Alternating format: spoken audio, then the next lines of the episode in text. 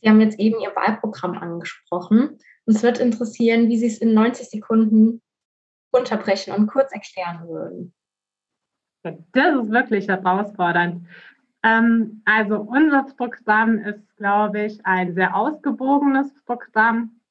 Und das ähm, hat dieses Mal natürlich einen großen Schwerpunkt auf ähm, Energie- und Landwirtschaft. Es ist sehr geprägt von einer regionalen Komponente, denn für die Freien Wähler, unsere, also unsere Wurzel ist ja die Kommune und deswegen denken wir immer den Lösungsansatz vor Ort, ähm, ohne zu vergessen, dass es natürlich Auswirkungen hat auf eine globale, ähm, ja, ein globales Gesamtsystem, in dem wir sind. Aber von, für uns ist die Kommune eigentlich die Keimzelle der Gesellschaft und des, des Lösungsansatzes.